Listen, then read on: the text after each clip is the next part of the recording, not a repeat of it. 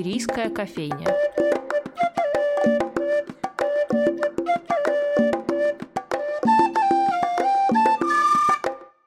Добрый день, дорогие друзья! В эфире Анастасия Филиппова и рубрика «Шумерийская кофейня». Сегодня у нас в гостях контрабасист, композитор, создатель «Волков Трио» и участник многих знаковых для российской сцены проектов Владимир Волков. Добрый день. Здравствуйте, Владимир. Учитывая, что вы довольно часто исполняете музыку, связанную с литературными персоналиями, это и Драгомышские его романсы, и Бродский, Довлат. Довлатов, Хармс, Чехов. Хармс, Чехов. Да, кто из них ваш любимый? Всем, чтобы по спросить, любите ли вы женщин.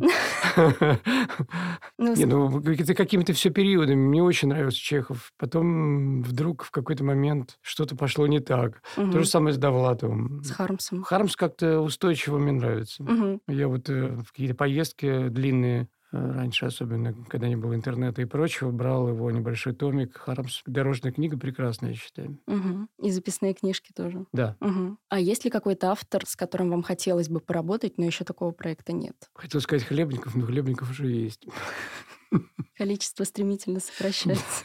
А было ли что-то во время работы над проектами, когда вы открывали что-то для себя, о себе, о жизни, благодаря как раз этим авторам? Ну, наверное, Хлебников. Хотя там мое первое знакомство состоялось еще во времена моего учения. Были самые издатовские его тома, каким-то чудом перепечатанные из архивов. И вот тогда меня уже он очень сильно увлек, но скорее его, наверное, тексты, тексты-тексты, а не поэзия. А поэзия уже как раз позже. Там, наверное, еще наложилась э, вся эта магия самоздата, когда Магия всё- сами издаты, магия застоя.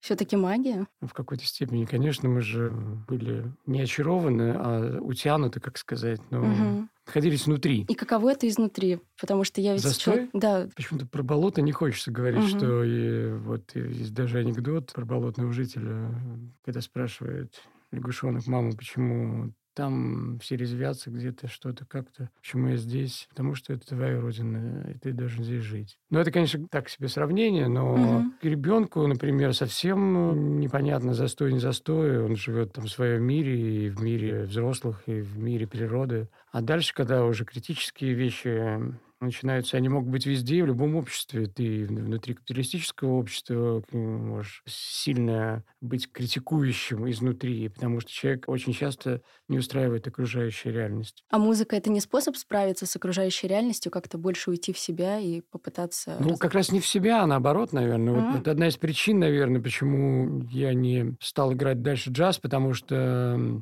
как раз началось все с традиционного джаза. Это музыкальное училище, еще там вот, обучаясь на контрабасе классическом, я уже тогда начал поигрывать джаз, там вот были джемы, было эстрадное отделение, я ходил вот на эти самые посиделки, э, игралки, и потом вдруг вот э, почему-то все развернулось, и я начал играть с Вячеславом Говоронским, собственно, дуэт. И это была немножко совсем даже другая музыка, чем ту, которую я играл до этого, и она меня сильно увлекла. Это был целый период большой. Я отчасти считаю это в какой-то мере тоже оппозицией, но не оппозиция политическая, скорее э, оппозиция утверждения собственного чего-то своего. Мгм. Индивидуализм в обществе, которое Ну, стремится там, не индивидуализм, а скорее просто то, что делается не благодаря чему-то, а только Мгм. благодаря нам. А публика, та, которая приходила раньше на концерты и сейчас, вы как-то фиксируете, она сильно отличается или люди Ну, все те же? Вообще-то время-то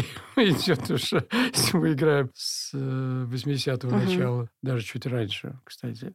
Конечно, она поменялась, ну куда денется. Но при этом сейчас вот э, можно увидеть детей часто на концертах, ну, например, группа «Аукцион». Очень часто можно увидеть детей, уже иногда взрослых, которые... Дети тех, кто ходил на, на аукцион на заре туманной юности.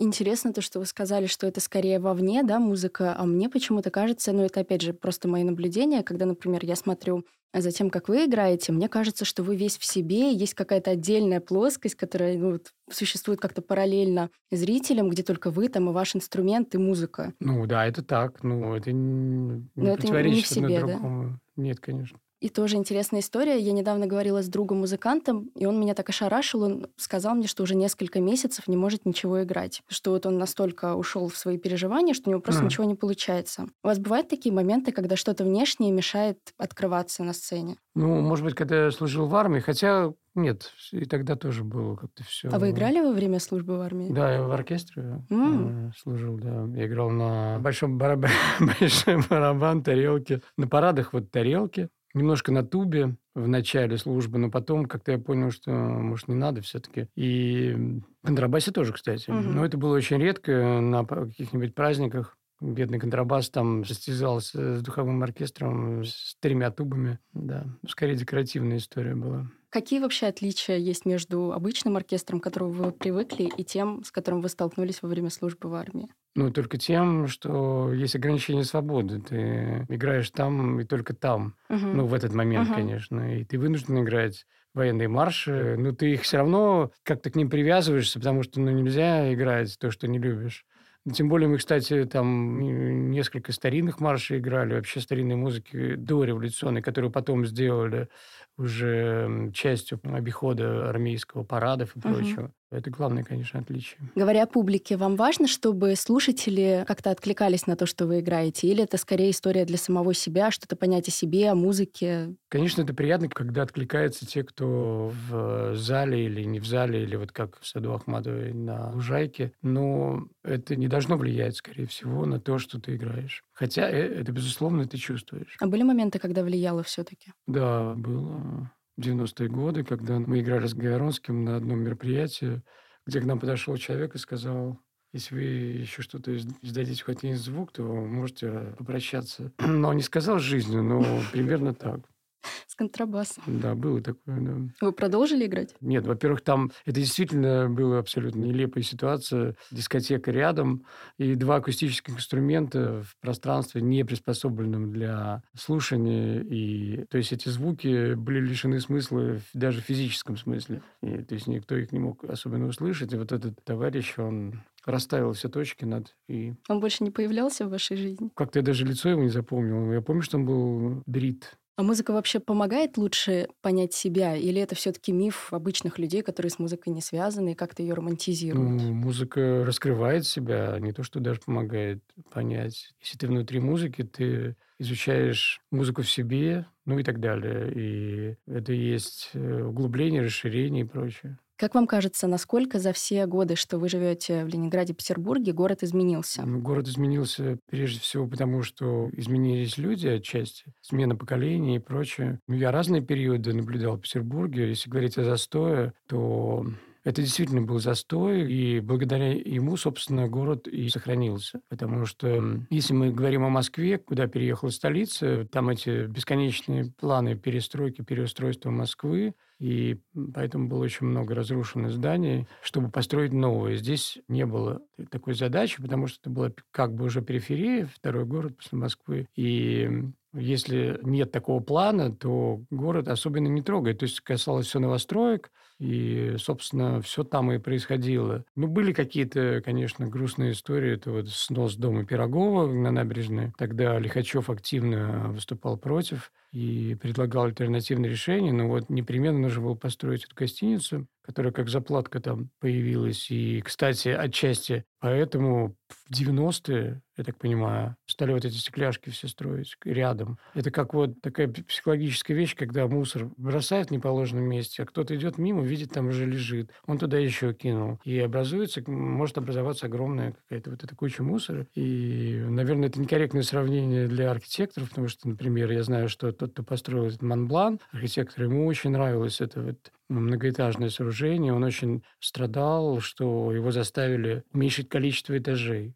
потому что он считал, что это какой-то вот шедевр архитектуры, но почему-то вот это ослепление, не знаю, почему не дает, или они сами себя обманывают, понять, что действительно есть уникальный город со своей горизонталью архитектурной и вертикалью, да, которые не, ну, как раньше было, дома не должны быть выше Эрмитажа. Почему-то это им не понять. И поэтому были вот эти бои за Охта-центр, потому что те, кто любит Петербург, для них это был как кинжал в сердце, да, вот это пика... Кукурузина. Да. Это просто вообще необъяснимо. Как могло такое прийти в голову, где одинокий Смольный парил, и вдруг еще какая-то вот эта так называемая архитектурная доминанта, это очень удобный теперь термин, чтобы что-то поставить где-то. И я слышал, что, не знаю, сколько это верно, плана после того, как построили Бохты-центр э, на Охтинского моста, то вот эта вот тема архитектурных доминант позволила бы построить еще по периметру вот такие же небоскребы. Вот одна есть, но одна же мало. Надо еще равновесить. И побольше. Да.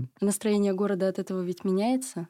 Меняется, потому что ты отвлекаешься. Если ты зачарованный ходишь по городу, неважно, как, что там внутри, может быть, пробки, не пробки, но все равно ты видишь город, получается, как бы законсервированных. Так, конечно, таких же таких городов много. В Европе особенно там есть нетронутые, да, и в Голландии особенно, да, там Гент и Брюге, какие-то уникальные города, которые сохранились. В Италии то же самое. И ну, здесь уникальность в том, что город придуман. Он, ну, основная его часть построена в течение двух веков. И действительно это город-музей, потому что он органично выстраивался великими архитекторами, которым позволялось в нашем городе, тому же Росси, строить ансамбли. И таким образом красота имела масштаб. Угу. Но об этом, наверное, ну, уже много кто говорил. Но это то, что мне нравится, конечно, безусловно. Может, раньше безотчетно, теперь я понимаю, почему. Да, особенно когда такие вещи появляются, вдруг я тоже это чувствую, что начинаешь больше ценить такие уголки, которые как-то перманентно остаются. Это что-то, какое-то место, в которое можно сбежать там от, от всех да. этих. Например, и то, и то отовсюду торчит. Например, промзона, да. А еще, если я правильно понимаю, вы ведь основная часть жизни прошла именно в центре. Там... Нет, нет, нет, как раз нет. нет, нет. А-а-а. Я Э,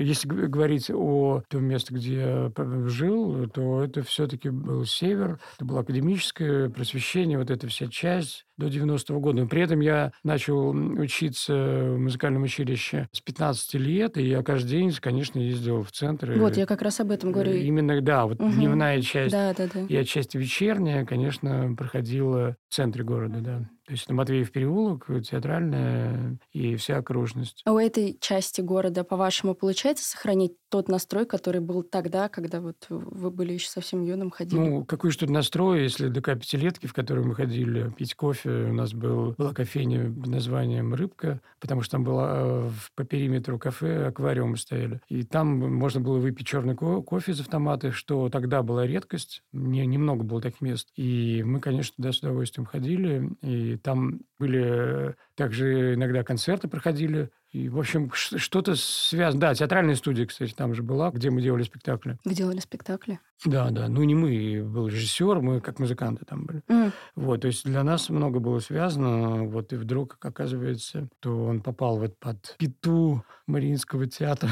и такая грустная у него судьба. Кстати, многим не нравилось, как архитектурный проект э, ДК «Пятилетки». Считали его грубоватым. Но если ты к нему действительно привыкаешь, вот к этому э, тяжелому вампиру, то то потом как-то грустно, что его нет. И, кстати, я слышал о том, что когда его сносили, выяснилось, что под э, ДК пятилетки не было фундамента, и что архитекторы проявили какие-то чудеса изобретательности и придумали что-то типа какой-то подушки, потому что там очень-очень-очень ненадежная почва. И вот он на этой подушке проживал. То есть, может быть, вот ради этого только можно было бы оставить как пример какого-то уникального э, эксперимента архитектурного.